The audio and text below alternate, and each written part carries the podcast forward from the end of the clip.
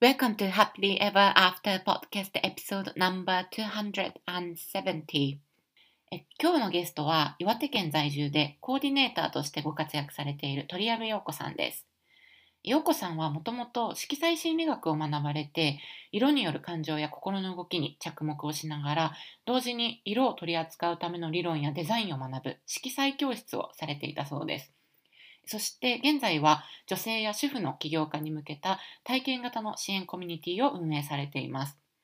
この変遷のきっかけもエピソードの中でお話しくださっているんですが、ずっとご自身の原点のような存在だった色彩が、実は自分を縛ってしまっていて、ある日突然にこれはもう十分やりきった、もう次のステージに進むという急展開を迎えたというお話がすごく印象的でした。でもあのこれはすごく大事で当たり前のように自分の一部のようになっている要素に疑問を持ってみる、そして見直してみるということで、新しい次のステップにつながるということは、多くの人に当てはまるんじゃないかなというふうに思いました。現在そのコミュニティで1期生を募集中とのことですので、気になる方はぜひチェックしてみてください。それでは最後までお聴きください。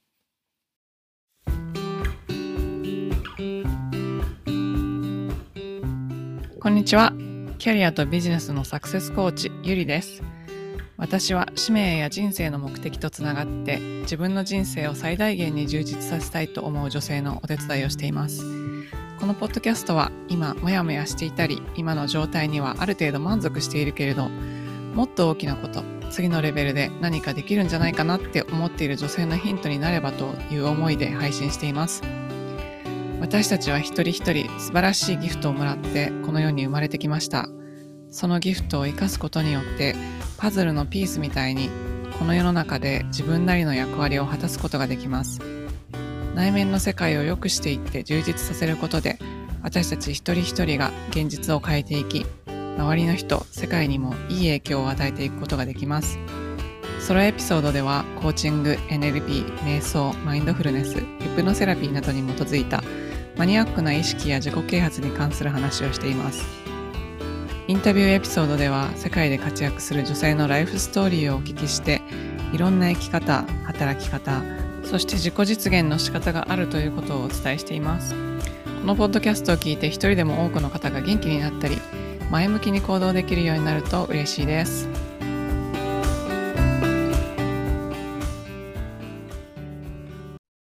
日のゲストは岩手県在住でコーディネーターとしてご活動されている鳥矢部陽子さんです。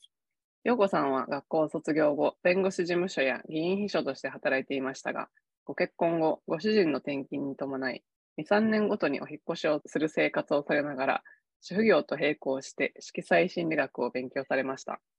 その後、色彩講師として活動されていましたが、その経験をもとに現在では主婦から起業を目指している方へのコミュニティ運営を行っています。ようこさん、今日はどうぞよろしくお願いします。お願いいたします。はい、じゃあ、ようこさんとはなんか、起業塾というか、起業のコミュニティで出会ったんですけど、はい、それからすごい、あの、めちゃめちゃ人を応援する人だなっていう、すごい印象があって。そう そうなんかコミュニティ運営って聞いて、あ、なるほどってすごい思った本当？そう、じゃあちょっと、ようこさんをご存じない方のために自己紹介をお願いできますでしょうか？はい。うん、えっと、今ご紹介いただきました鳥矢部陽子と申します。今は岩手県盛岡市に住んでいます。えっと、結婚してから、まあ、結婚前もなんですけども、父も転勤で、夫も転勤族なので、主に東北の岩手、青森、宮城などで暮らしています。で、そこで色彩カラーコーディネーターっていう資格をちょっと友人から聞きまして、そこから結婚して子育て終了した後に何か資格を持って仕事できたらなと思って勉強を始めたのが色彩に入るきっかけでした。そこから、えーと、子育てをしながら色彩の勉強を始めて、その中で色彩心理学というものに出会って、雷を打たれたような衝撃を受けまして、これを仕事にしようって決めて、そこからさらに色彩心理を勉強し始めました。で、まあ、子育て一段落した後に50歳というところで起業したんですが、そこからまあ、あの世界中が大変な状況になって、オンラインという形で改めて新しい仕事の仕方を模索している中で、さっきご紹介いただいたように、ゆりさんとも知り合ったり、オンラインでたくさんの方とつながって、そこで色彩講座を展開していましたが、またそこから新しい自分のこう心の動きといいますか、自分のその起業をしたての頃の葛藤とか不安、悩みとかをまあ共有できたり相談できたり、相談しながら体験できる場があったらいいなということで、今回その起業を目指す方に向けたコミュニティ運営を始めたというところです。はい、ありがとうございます。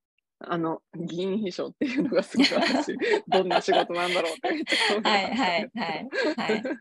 議員秘書ってちなみにどんなお仕事なんですか？えっ、と、まあ、岩手だったので、岩手の県議会議員の秘書だったんです。あの、施設秘書ですね。だったんですけども、まあそこもちょっと仕事と仕事の合間で知り合いに声かけられて、選挙事務所でバイトしないかっていうところから始まったんですけども、その後、まあ、みんなその時期はこう人が集まるんですけども、まあ、それぞれ自分の仕事に戻っていって、仕事持ってなかった私が一人残って、手伝ってくれないっていう形で、まあ、具体的には、あの、ね、いろいろイメージはあると思うんですけども、まあ、地方議員の秘書なので、運転手もしましたし、あとは講演会を、まあ、いろいろ地盤の支部があるんですけども、そこの講演会長さん、いろんな支部の支部長さんと懇談したり、定期総会をまとめたり、あとはその会場設営とか設定とか、時には、まあ、あの、私でいいぐらいのものは代理で出席しましたし、まあ本当に写真、なんですか、ね、広報誌の写真撮りからなんから、本当にマルチな仕事ですよね。面白いですね。そんなお仕事をされてたんで、それは結婚される前ですか？そうです。意外とね、あの、それが一番長く、6年か、丸6年。うん、あ、そうなんですね。はい。で、ご結婚された後は転勤族だということなんですけど、2、3年ごとに引っ越すっていうのって、なんかちょっとどんな感覚かわかんないんですけど、若い時は、家族いなかった時は頻繁に引っ越してたんですけど、うん、家族と一緒に2、3年ごとに転勤とかあったら、お子さんとかも学校転校っていうことですよね。そうですね。なので、まあ最初は学校入る前なので家族だけなんですけども学校入ってくるとこの手続きですよね。手続きとともに移動先で全部また揃え直すわけですね。日本だとあの運動着とか決まって揃えなきゃいけない中ズックとか内履きっていうんですか？あるのでで重ねていくごとにだんだんその母親同士のコミュニティができてて、そこにこう連絡し合って、次に行く人が小学校何年生と何年生の方が来るらしいから、お下がりとかいるとかいらないとか、その次の人にこう置いていったりとか、そういうつながりが。そうですね。あ、そういうのがあった。あ、転勤族の中でそういうコミュニティみたいなのが出来上がったみたいな感じ。連絡を、はい、取り合ったりしてっていうこともあったり。あ、そうなんですね。工夫しながらですよね。うんで、なんかやっぱママ友とかのコミュニティってすっごい大事だと思うんですけど、あの情報の宝庫だし。そうそうそうそう、情報ですよね。はい。うん。で、新しい土地に行ったらまた一から人間関係作り直しとかそういう感じなんですか？そうですね。はい。なので、そこで私が取り組んだのが PTA に参加するっていう。ああ、なるほど。PTA に参加してこう人脈を作っていくみたいな感じそうそうそうそうそう。だからもうそこは本当にもう使えるだけ使って、先生とのコネクションもできますよね、そうすると。うん。ああ、そうなんですね。はい。PTA とかって結構、皆さんちょっと腰が引ける感じなんですけど、そういう活発的な活発な使い方みたいなのがあったんですね。そうそう。まあ、それも、まあね、将来的に色彩で仕事をしたいっていうのもあって、ちょっとそういう人の前に立って何か話すとかの練習になればぐらいな気持ちで。ああ、なるほど、なるほど。ただ、そうやってるうちになんかそこでのコミュニケーション取り方とか、そのグループの運営の仕方とかを、まあ、知らず知らずに習得していたっていう感じですよね。そうなんですね。はい、えじゃあ、色彩心理学っていうのは、それはお子さん何歳ぐらいの時に出会ったんですか？えっ、ー、とですね、上の子が3年生で、下の子が間違えた。4年生と1年生ですね。まだ小学校ああ、じゃあ結構前、うん、なんかちっちゃい時ですね、まだ。そうですね。うんうん。その時はなんか、どういう、なぜ色彩心理学に行ったんですか？えっ、ー、とですね、色彩を、まあ、検定普通に通信講座で受けてて、で、1級まで受けた人だけが受けられるカラーデザイナー講座っていうのがあったんですね。そう主催する団体で。で、そこで、まあ、色彩心理、あとはメイク、ファッション、エクステリア、フラワーデザイン、まあ、様々な色彩に関するジャンルを勉強できるっていう講座だったんですね。でとにかく色彩だけでは難しいかなと思って、そこに何かをこうプラスして発信できればっていうことで、とにかくここで何か組み合わせる何かを掴んでこようっていうので行ったんですね。そしたらその色彩心理っていうものにこうハマったっていうか衝撃を受けて、色によってこう感情は変わって感じるっていうか、人によって違って感じるとか面白いなと思って、これを使ったらとても面白いだろうなって思ったんですね。うん。それはなんか、色彩心理学っていうのは、普通の色彩の勉強とちょっと違うってことですか？どういう感じの勉強されるんですか？あえっ、ー、とね、色彩、まあ、色彩の検定の中でもいろいろジャンルはあって、まあ、色彩って結構あの科学的な部分が多いんですね。物理学って言いますか。光の反射とか、光によって色って見えるものなので、まあ、吸収されたりとか、そういう波長だったり、意外と科学的な 視神経から脳にどう伝わるかとか、そういったところも勉強するんですけども、その中に色彩心理ももちろんあるんですね。あのどういう見え方がするかとか、ただそこの部分をよりもっとデリケートな方に寄せたものだったんですね。私が教わった色彩心理学は。なので、基本的にはこう、決めつけないっていうことなんですね。だからその人がどう感じるかっていうことを最大限尊重してっていうところで寄り添うっていうようなカウンセリング的な部分も強いもので、だからビジネス的にこう見せるためにこういう印象をつけるためにこの色を使うっていうようなものではなかったです。ああ、色を使ったなんか心理の動きみたいなのを、そういうこともあるってことなんですかなんかデザインをこうしようとかそういうんじゃなくて。はい。まあ、それをもとに、まあ、色彩の基礎的な科学的な知識を組み合わせると、もちろんそう、売り出すためにはこういう色使い、うん、一般的にこう受け取られるためにはこういう色使いっていうものももちろん応用としてね、使えますね。うん、あそうなんですね。色彩心理学でハマったっていうことはど、どんな感じだったんですか？なんか、えっと、その後もそれでやろうみたいな感じになったんですか？そう、最初受けた時はそうだったんですけども、そこの何にハマったかっていうのは、後で、まあ、ここ最近なんですけども、これからしようということにちょっとつながったんですけど、実は、あの、色彩描画療法という、クレヨンで絵を描いて、そこから、あの、あるモチーフに対してはこういうキーワードがあるけども、どうですかっていうような、あの、カウンセリングをするときに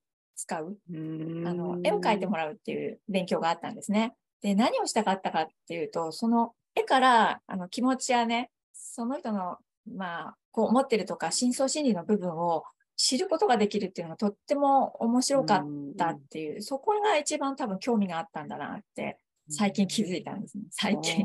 そうなんですね。はい、じゃあそういうことも今後していきたいみたいな感じなんですか？そうですね。そこで、その学んだことをきっかけに、独自に自分のその得意であった色彩科学的な部分と、その心理的な要素を足したカラートリーディングっていうクレヨンで絵を描いていただいて、そこから一歩踏み出すため、まあ、今度はコミュニティにも使うんですけども、そこからどう行動するかっていうために、今現在のこう自分を知ったり、ちょっと過去、まあ、ちょっと未来、こういうふうに思っているっていうことを可視化して、一緒にセッションして、進むためのね、一歩進むためのツールとして使っていきたいなっていうふうに今、あの作っているところです。あ、そうなんですね。面白そうですよね、それね。うん。え、じゃあその聞いてる方でもしかしたら色彩って勉強したらどうなるんだろうって思ってる方いらっしゃるかもしれないんですけど、なんか色彩ってそれは、えっと、通信教育で何か取れる資格がある、カラーコーディネーターっていう取れる資格があるってことですよね。まだまだあるんですかね。そうですね。あの主催団体はいくつかありまして、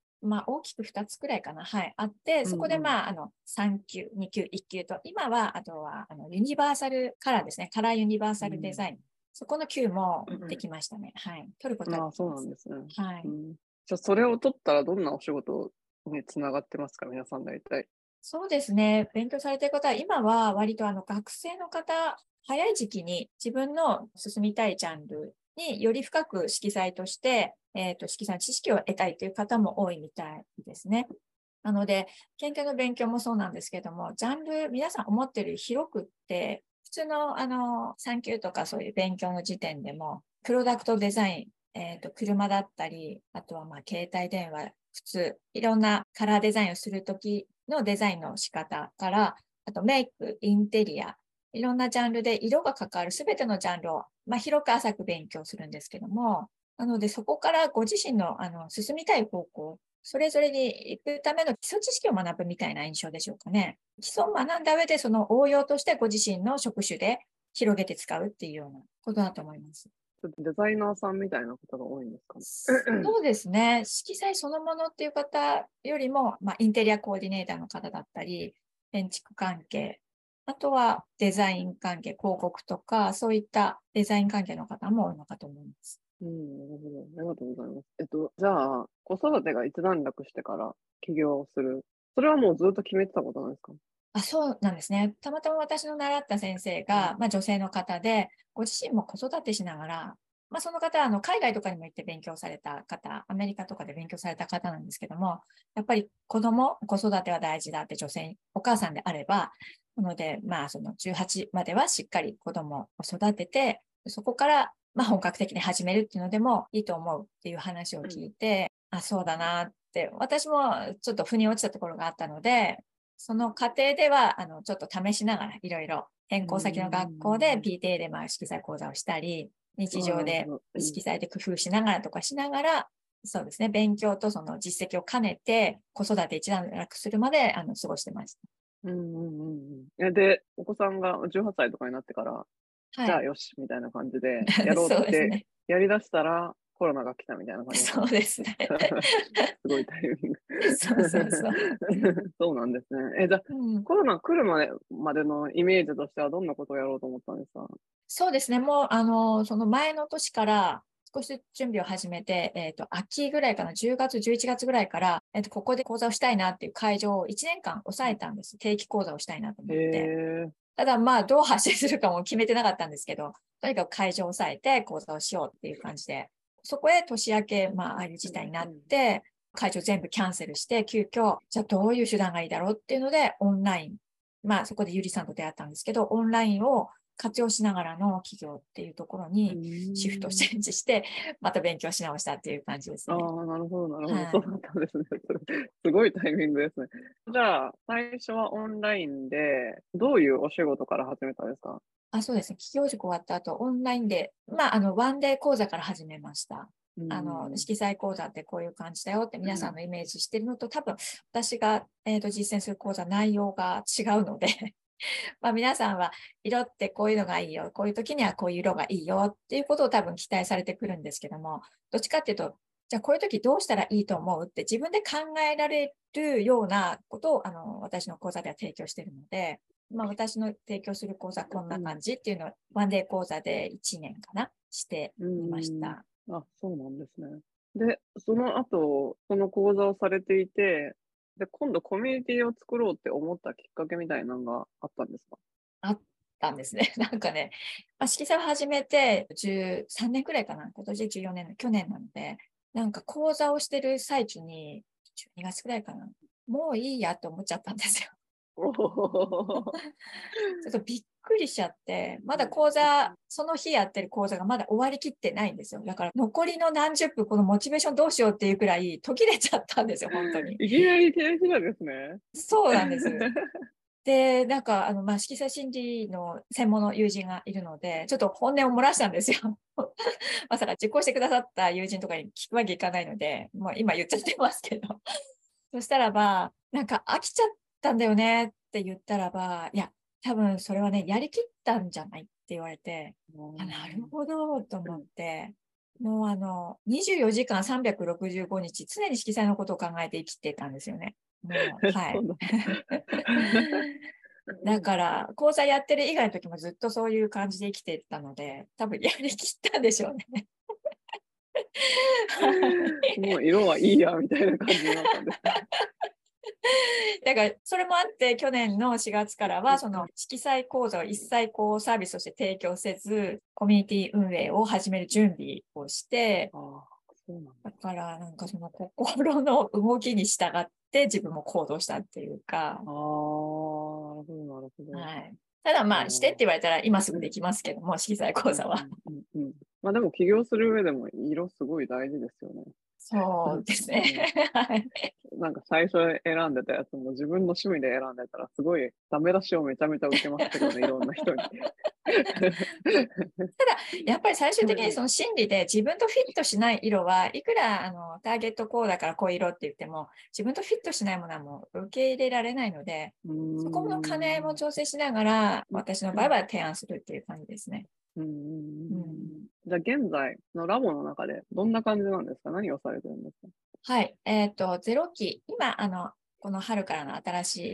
い一期を募集してるんですけども、ゼロ期がついこの間終わりまして、最後は、まあ、ゼロ期今までは企画を自分で意見を出して、じゃあ誰と誰でやろうみたいな感じでこうするんですけども、でもまあ、あの、一番人気があったのはラボカフェって言って、まあ、おしゃべりタイム、情報交換の時間ですよね。企業仲間という形で、それぞれ全然別のジャンルの仕事をしつつも、プライベートだったり、仕事の悩み葛藤も、まあ、ざっくばらんに何でも、まあ、どっちかというとネガティブなことはあんまり言わないようにみたいな事業家のこう、マインドっていうか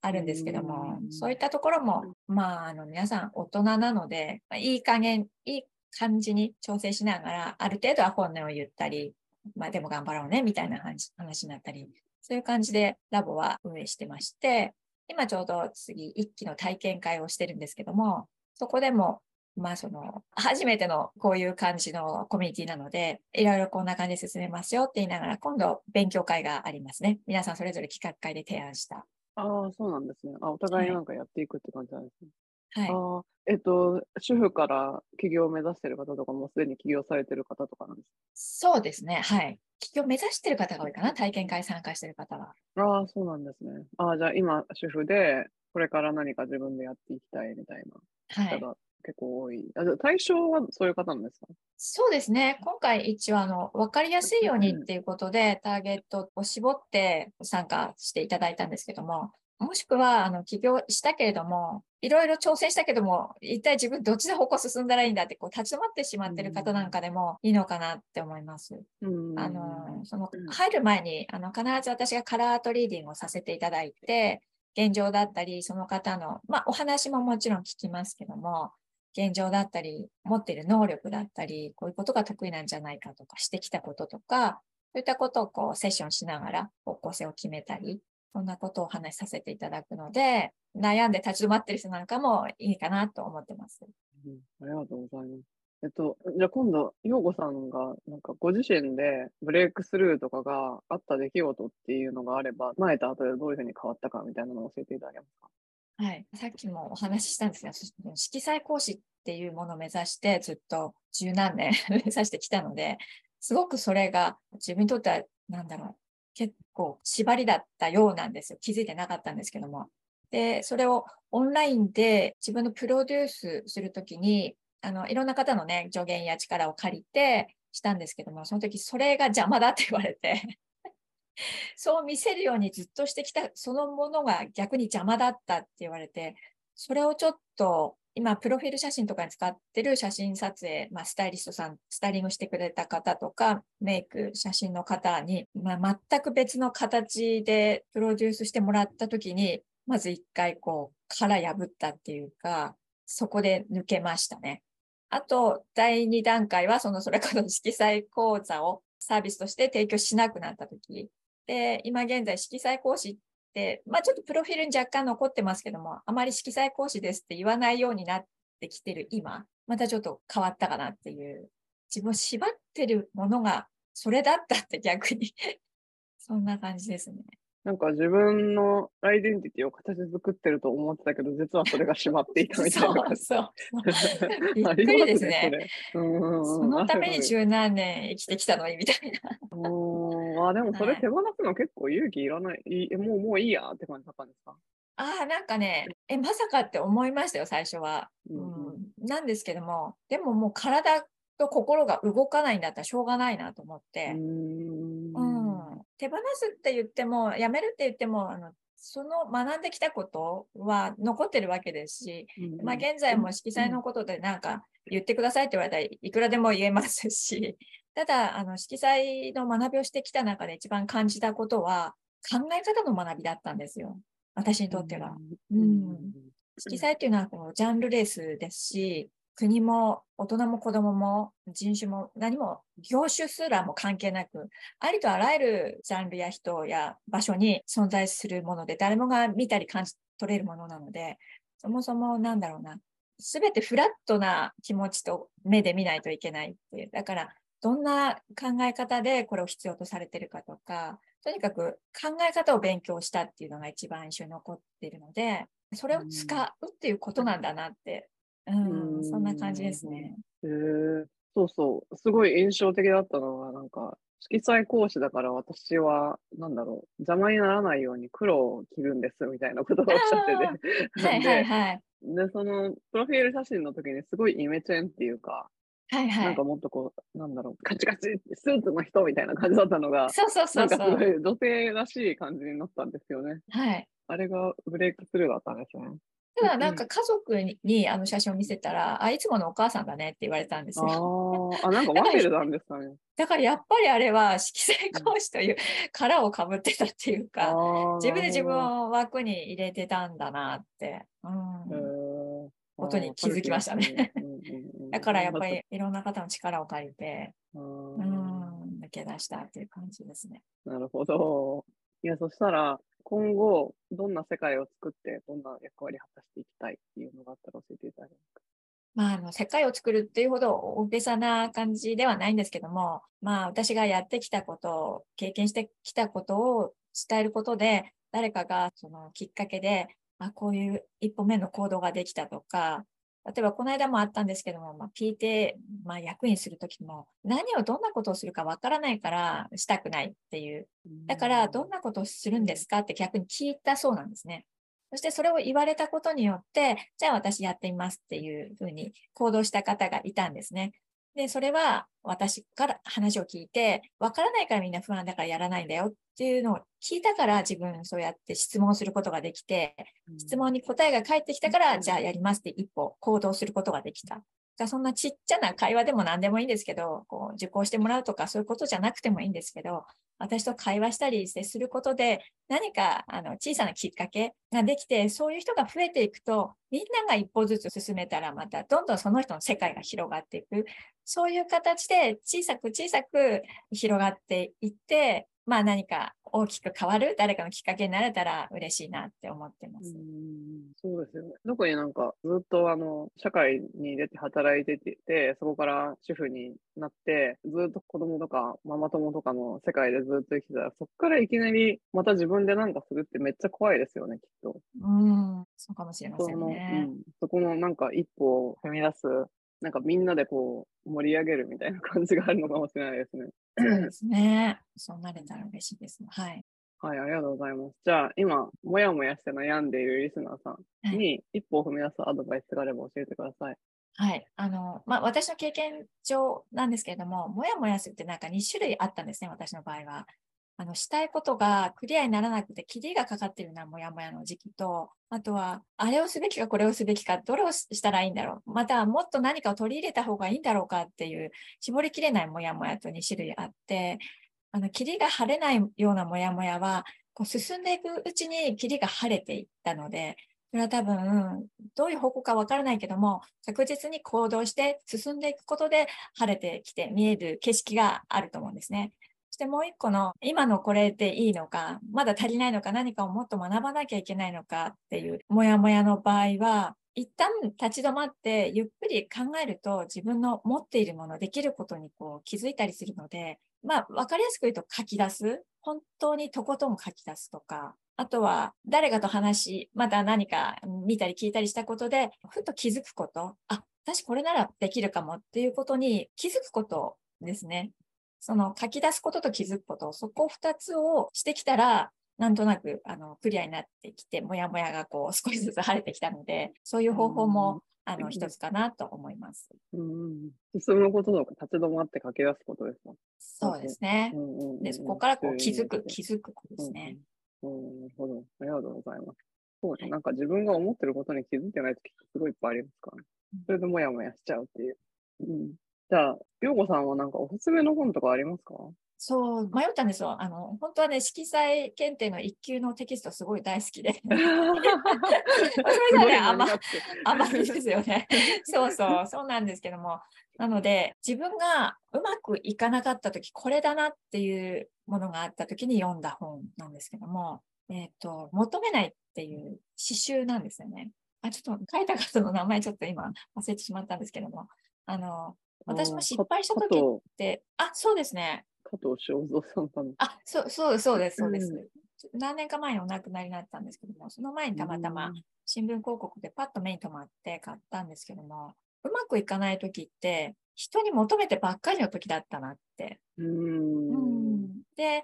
自分も相手に求めないと人は寄ってくるって書いてたんですけど、本当その通りだなっていう。うんで、その読むとき読むときによって、受け取りが変わるんですよ。抽象的な表現なので、で、その時の自分が、ああ、こういうことかって思ったところをそのまま受け取ればいいっていう、まあそこが刺繍の良さでも多分あるんだと思うんですけども。なので、そうですね。なんかの時は、あ、そうだそうだ、相手に求めてたって、こう、はっと我に返らせてもらえる一冊といいますか。いやはいいいですね。求めて苦しくなってる人すごいいっぱいいますよね。なんかつい求めちゃうっていうのがありますからね。なるほど。確かに人間を求める存在だって書いてある。なるほど。じゃあ、えっと、最後に、ようこさんの、まあ、ようこさんフォローしたいって単に思ってる方でもいいし、あとは、このラボに興味があるっていう方がいらっしゃったら、どこに行けばいいか教えてください。えっ、と、私の Facebook ページと、あとは Instagram もしてますし、大人の色彩教室というあのメインのホームページがありますので、あのローマ字で大人の色彩 .com に 飛ぶんですけれども、そこにご案内を出しておりますので、よかったらそちらからご覧いただければと思います。はい。じゃあ、後で、ショーノートの方にリンクも貼っておきます。はい。ありがとうございます。ありがとうございます。ようこさん、今日はお忙しい中、どうもありがとうございました。えーこちらこそありがとうございます。最後までお聞きいただきありがとうございました。このポッドキャストがお役に立ったら配信登録、レビューまたは星マークポチッと押して多くの方にこの番組が届くようお手伝いいただけると嬉しいです。今よりもっと高いレベルの自分になって行動できるようなコーチングセッションに興味のある方は、ショーノートのリンクから体験セッションにお越しください。また、現在、もやもやからやりがいを見つける20の質問ワークシートをプレゼントしています。今の自分のお仕事よりも、もしかしたらもっと自分が貢献できたり、やりがいを感じたりできるお仕事があるんじゃないかなと思っている方、そういう思いがあるなら、あなたのこれからの使命は別のところにあるのかもしれません。そのヒントを見つけるために、ぜひワークブックをご活用ください。プレゼントを受け取るリンクもショーノートにあるので、チェックしてみてくださいね。